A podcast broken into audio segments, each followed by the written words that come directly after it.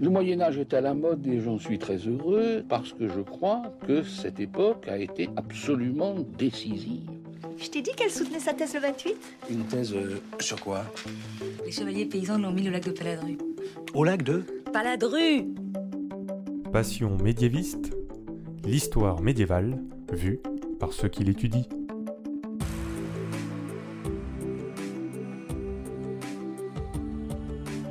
Est-ce que l'on sait tout du Moyen Âge? Est-ce qu'il reste encore des choses à découvrir? Et d'abord, qu'est-ce que le Moyen Âge? En fait, il y a autant de réponses que de médiévistes. Dans ce podcast, nous rencontrons des personnes qui étudient l'histoire médiévale aujourd'hui. Ils nous parlent de leurs sujets passionnants et de leurs recherches pour vous donner envie d'en savoir plus. Épisode 21. Maxime et les sorcières, c'est parti. Excuse-moi, mais euh, il y a des gens que, que ça intéresse? Bonjour Maxime Gély Perbellini. Bonjour. Tu fais une thèse depuis fin 2014 en histoire médiévale à l'Université libre de Bruxelles et à l'école des hautes études en sciences sociales, et tu travailles précisément sur comment s'est construit la figure de la sorcière en France à la fin du Moyen Âge, donc 14e, 15e siècle, et tu es sous la direction de Marianne Polo de Beaulieu et Alain Dirkens. Tout à fait. Pour préparer cet épisode, j'ai demandé aux auditeurs de m'envoyer des questions et j'en ai jamais reçu autant. Donc Maxime, le sujet manifestement passionne, donc merci beaucoup à eux. J'aimerais vraiment qu'on commence sur un sujet qui pour moi est vraiment primordial. Est-ce qu'on peut faire le point sur la chasse aux sorcières au Moyen Âge Est-ce qu'on peut vraiment parler de chasse aux sorcières au Moyen Âge Alors la question en effet se pose d'emblée parce que lorsque l'on parle de la répression de personnes accusé de sorcellerie. Je préfère utiliser une paraphrase un peu plus longue pour parler d'un phénomène qui, je pense, est complexe. Donc du coup, c'est sûr que l'historiographie en général, et dans les discussions apparaît plus souvent et plus facilement l'expression de chasse aux sorcières, qui peut, à, mon sens, être beaucoup plus appliquée à euh, cette répression de femmes et d'hommes accusés de sorcellerie, au cours du 16e, à la fin du XVIe siècle, au début du XVIIe siècle, où là, pour le coup, il y a eu vraiment une répression systématique, globalisée, et où le nombre de procès, d'accusations et de condamnations a été très très très forte. En ce qui concerne le Moyen Âge, il est difficile de parler de chasse aux sorcières ou de chasse aux sorciers stricto sensu dans le sens où déjà, la formulation pose le problème du genre que l'on emploie pour parler de ces personnes accusées. Il n'y a pas, à vrai dire, de euh, systématisation d'une accusation féminine ou masculine. La réponse est plus complexe dans le sens où euh, les particularités géographiques se font sentir sur le type de personnes qui sont accusées. Certains foyers vont euh, vont être représentatifs d'une accusation centrée plus sur des femmes, d'autres plus sur des hommes.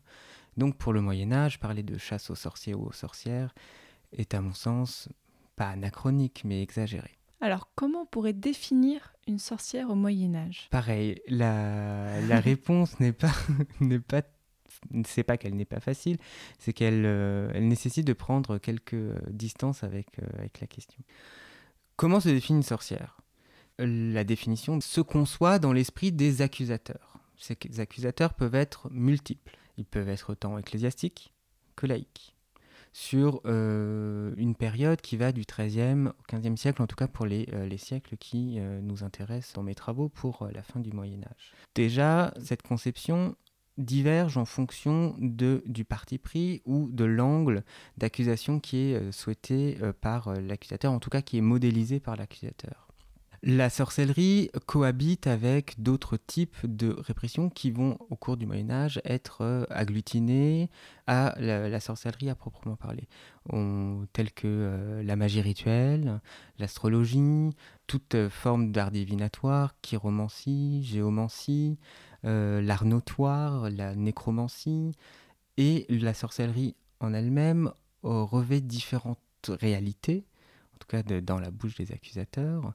Ça peut être euh, l'adoration du diable, stricto sensu, l'apostasie, donc le rejet de la foi chrétienne, le maléfice, c'est-à-dire nuire à quelqu'un d'autre par une action euh, réputée magique, une invocation démoniaque, un envoûtement, euh, le vol magique, pour se diriger vers le sabbat, et le sabbat lui-même qui est l'adoration du diable au cours d'une réunion secrète nocturne.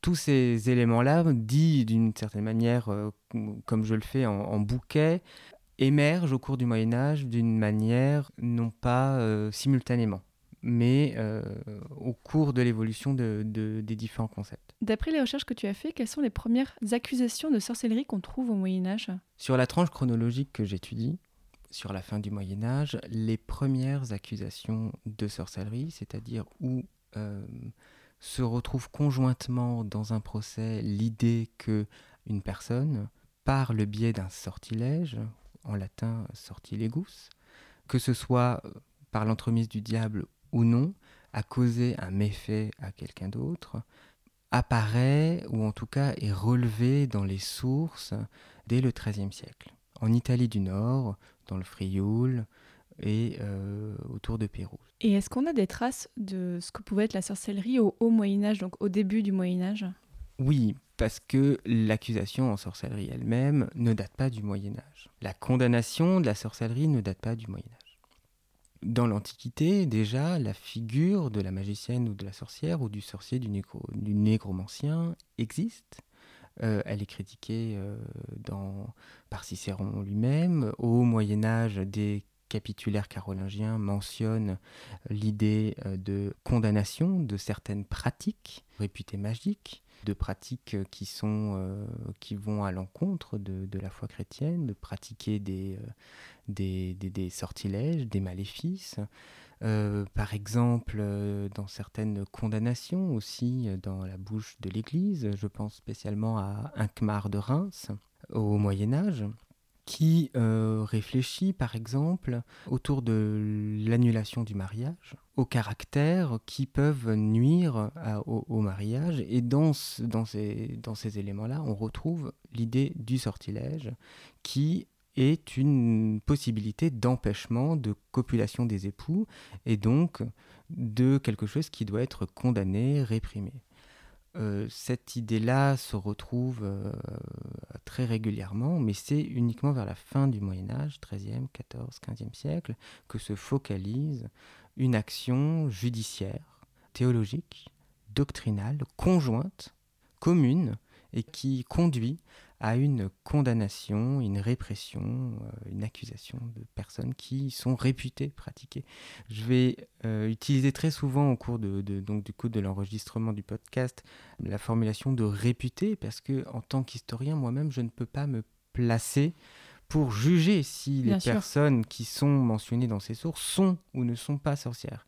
Justement, le but de l'historien, c'est de détricoter l'ensemble des processus qui mènent et qui construisent cette criminalité, cette, euh, la conjonction finalement des, euh, des différents euh, modèles judiciaires, théologiques, doctrinaux, qui euh, conduisent une personne, un juge, à accuser une autre d'être euh, porteur de méfaits, de, de, crimes, de, voilà, qui sont la sorcellerie. On revient à la fin du Moyen Âge, tu travailles donc surtout sur la France. Oui. Est-ce qu'il y a des zones en particulier ou des régions où on, a, on retrouve plus d'accusations de sorcellerie? Oui, il faut déjà euh, poser d'emblée que euh, le Royaume de France n'a pas les mêmes contours qu'aujourd'hui pour oui, euh, la France telle que nous la connaissons. Et les, accusations, enfin, les foyers d'accusation se retrouvent essentiellement, en tout cas pour des, des, des foyers d'accusation, parce qu'ensuite les accusations apparaissent momentanément et euh, un peu partout sur le territoire du Royaume de France, mais on observe des foyers de répression ponctuels avec des pics d'accusation d'un coup comme ça, tels que par exemple au Parlement de Toulouse, euh, à Arras, au milieu du XVe siècle, dans le Dauphiné, en Auvergne, à Paris. Je ne le dis pas dans, dans l'ordre, hein, bien sûr, mais euh, il faut, faut, surtout retenir que ces accusations apparaissent sur les, les, contours géographiques de ce royaume de France, dans ses périphéries, dans ses marges.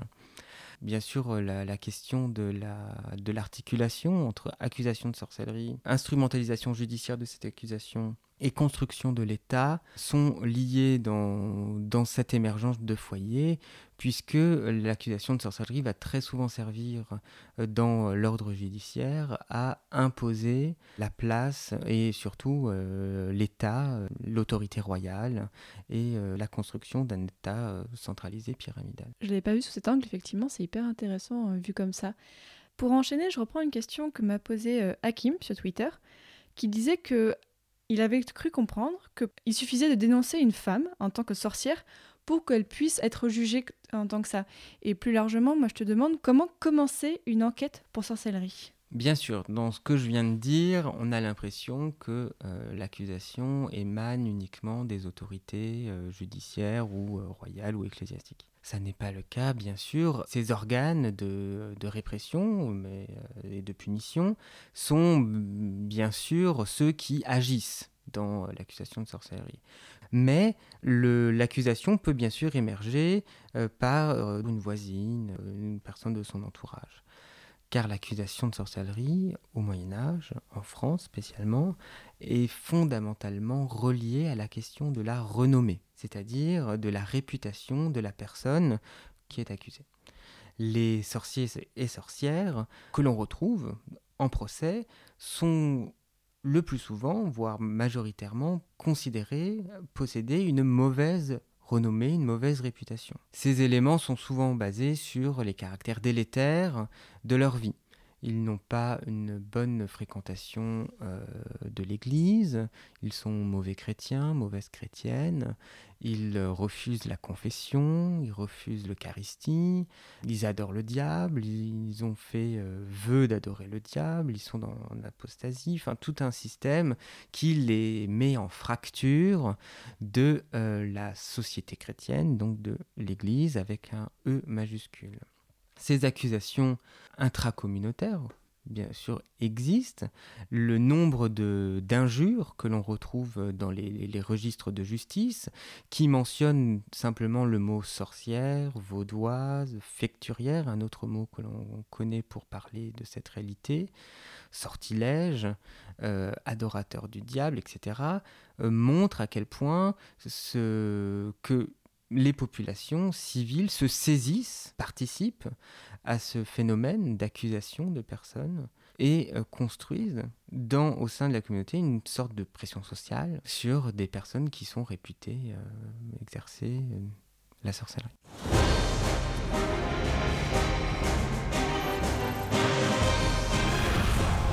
Magie noire, magie noire, arrêtez tout, arrêtez tout, arrêtez tout, les pattes de poulet, vous êtes un hérétique. Foutre le camp, oui. Essayez de pas trop le déconcentrer. Démon Si tu es dans ce corps, sors ou sois maudit. Combien de fois est-ce que j'ai dit que la magie c'était interdit? Combien de fois je l'ai dit, répété, ça veut pas rentrer dans votre cabroche? Mais moi je viens pas vous emmerder quand vous faites cramer des sorcières, alors foutez-moi la paix. Oh, le triste dans cette histoire, c'est que je vais être obligé de prendre des mesures. Est-ce que les procès sont surtout conduits par l'Église ou est-ce que la justice laïque condamne?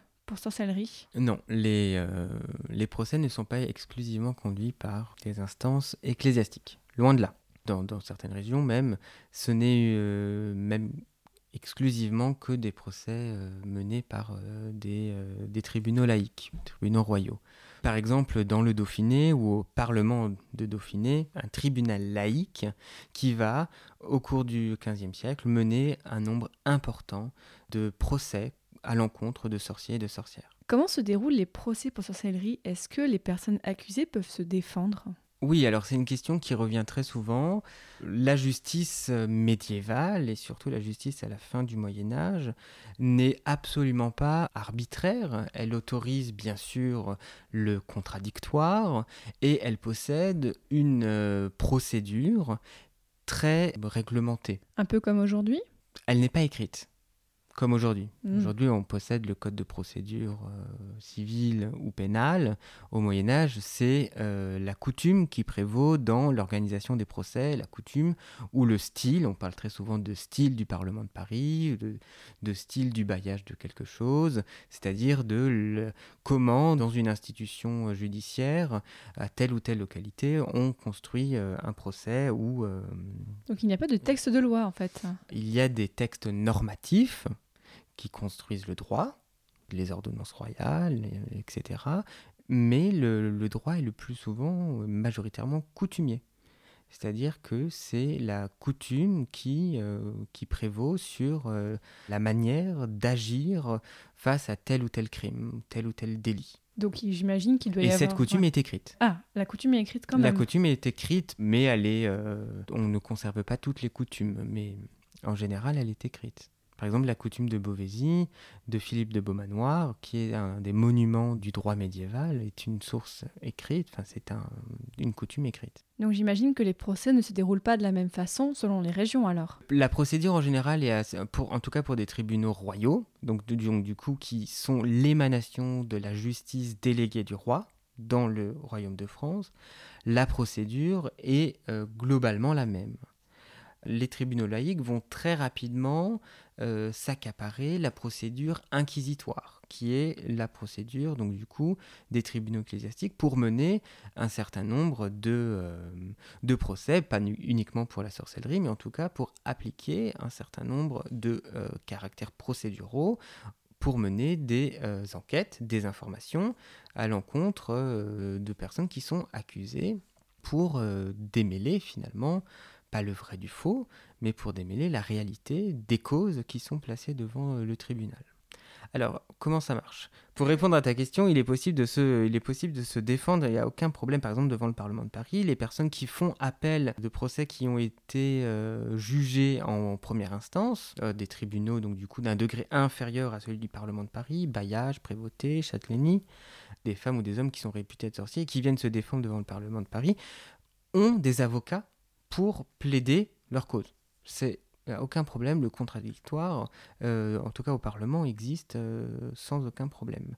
Devant d'autres euh, juridictions, en, degré inférieur, on peut tout à fait se, défendre par soi-même ou être représenté par euh, quelqu'un d'autre, son mari, euh, un avocat, euh, tout est possible. Donc je disais tout à l'heure, avec l'introduction du coup de la procédure inquisitoire, ce qui va changer dans la procédure judiciaire de, ces procès, en tout cas pour l'accusation de sorcellerie, c'est l'introduction essentiellement donc du coup de l'information, c'est-à-dire une enquête sur la renommée de ces personnes où on va interroger, chercher des témoignages, mais également l'introduction de la torture qui revient pour donc euh, avoir l'aveu de euh, la personne qui est incriminée, qui est réputée être sorcier ou sorcière, parce que le- la preuve dans l'ordre judiciaire médiéval n'est pas matérielle, elle est exclusivement basée sur euh, l'aveu.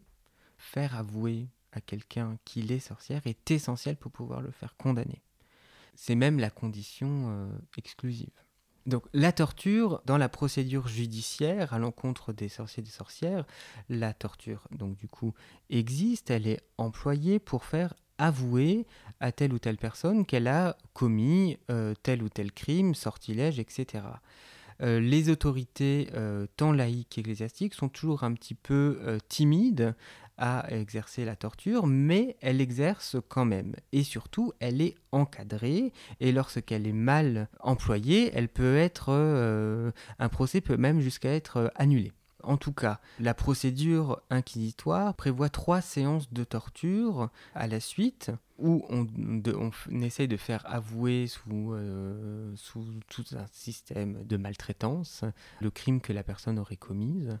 Et chaque séance, chaque trois séances est intercalée par un moment de repos pour euh, la personne qui est mise à la question, comme on dit. Et si au bout de ces trois séances de torture, la personne, la, femme réputée être sorcière ou l'homme réputé être sorcier n'a pas avoué son crime, elle est réputée comme étant non sorcière ou non sorcier. Au cours du Moyen Âge, les séances de trois tortures vont euh, se multiplier, allant parfois jusqu'à 5, avant euh, donc 3 fois 5, pour aller euh, pour essayer d'établir l'innocence ou la réputation de la personne accusée.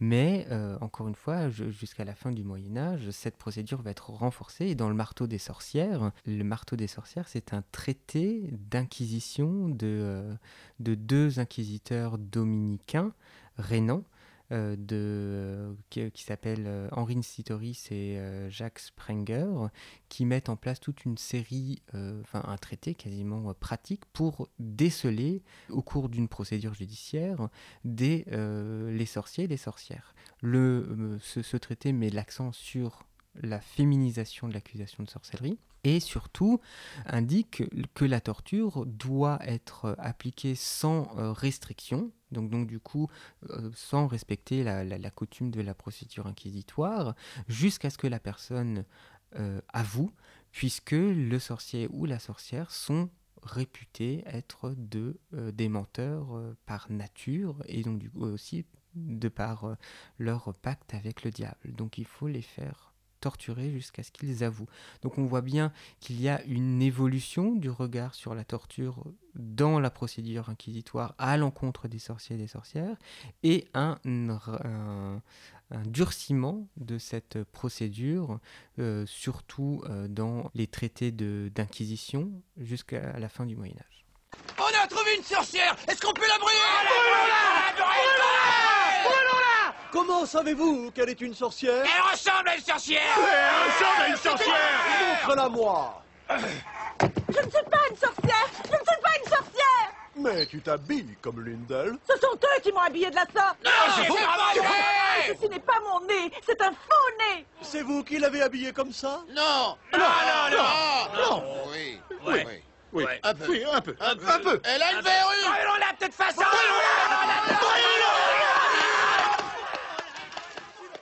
On vient d'écouter un extrait du film Sacré Graal, donc des Monty. Qu'est-ce que tu penses de la représentation de la sorcière dans ce film? Ce qui est intéressant, c'est qu'elle est déguisée. Ce qui est intéressant, c'est le village, le voisinage, la communauté euh, circonvoisine à cette personne qui l'accuse, qui la déguise, qui l'amène à, si je comprends bien, euh, le représentant de la justice euh, locale, pour qu'elle soit même pas jugée, mais directement condamnée, sans forme de procès. Et ce qui est intéressant aussi, c'est la déconstruction des caractères accusatoires de cette euh, personne, bien sûr avec tout le caractère euh, comique qui va avec, et la construction d'une logique accusatoire. Ce qui est intéressant dans la déconstruction de- des éléments accusatoires du, du peuple, c'est la déconstruction donc des caractères physiques. Ils lui ont ajouté un nez, un chapeau, et si j'ai bien compris également des sortes de, de guenilles, de haillons. Alors là, on est en plein, bien sûr, dans euh, cet imaginaire de la vieille femme, Vetula en latin, qui, euh, simplement par son caractère, euh, son âge avancé, son, sa laideur, le fait qu'elle est certainement hors mariage, qu'elle n'a pas pu se marier, est en fracture de la société. Société civile, villageoise, mais également sur une société chrétienne, puisqu'elle n'est pas intégrée dans cette euh, société. Donc, on y retrouve ici des ferments que l'on- qu'on a d'ailleurs au Moyen Âge sur une tentation, de, de, euh, en tout cas un, sentiment que les accusations féminines de sorcellerie se concentrent sur ce type de, euh, de femme, sur l'émergence d'un de ces stéréotypes de la sorcière qu'on a encore aujourd'hui. Ensuite, on a une nouvelle construction accusatoire qui apparaît en disant que si cette sorcière pèse autant que du bois, qui pèse autant qu'un canard, elle, elle est sorcière et donc du coup elle peut être accusée. Ici on touche un autre ordre, celui de l'ordalie. L'ordalie c'est une épreuve judiciaire qui permet d'établir la culpabilité ou l'innocence d'une personne qui est accusée.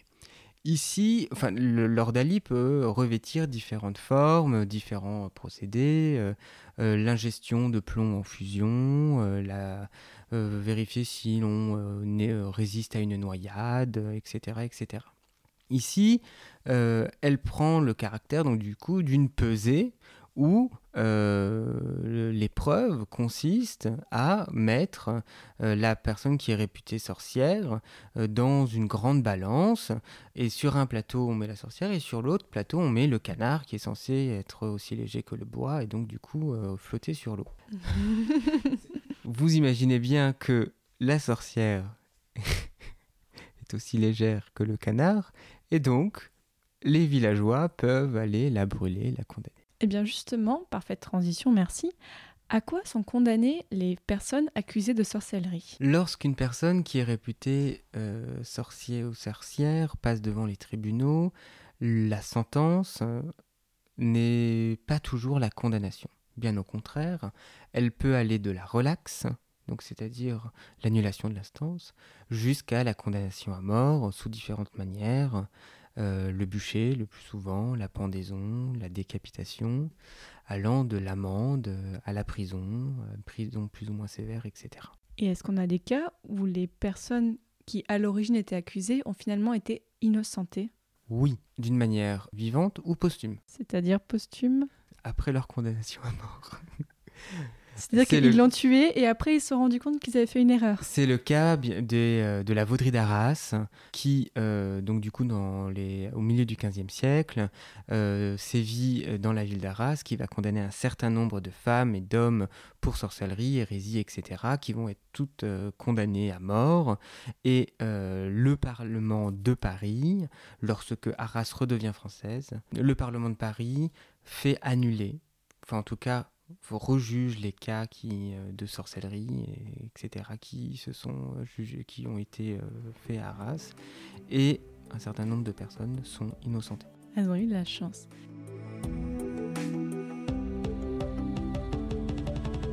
Alors, Maxime a encore plein de choses à nous raconter sur les sorcières et les sorciers, sur son travail, sur ce qu'il a découvert sur les procès de sorcellerie. Pour écouter la suite de cet épisode, je vous donne rendez-vous dans une quinzaine de jours. Je voudrais remercier Lismel qui m'a été d'une grande aide pour le montage. Allez l'écouter dans le podcast La Monstruelle, auquel je participe aussi. Et si vous aussi vous avez envie de passer dans le podcast, que vous êtes en master ou en thèse, et que vous étudiez le Moyen Âge d'une façon ou d'une autre, envoyez-moi un mail à l'adresse passionmédiéviste avec un S à médiéviste gmail.com. Salut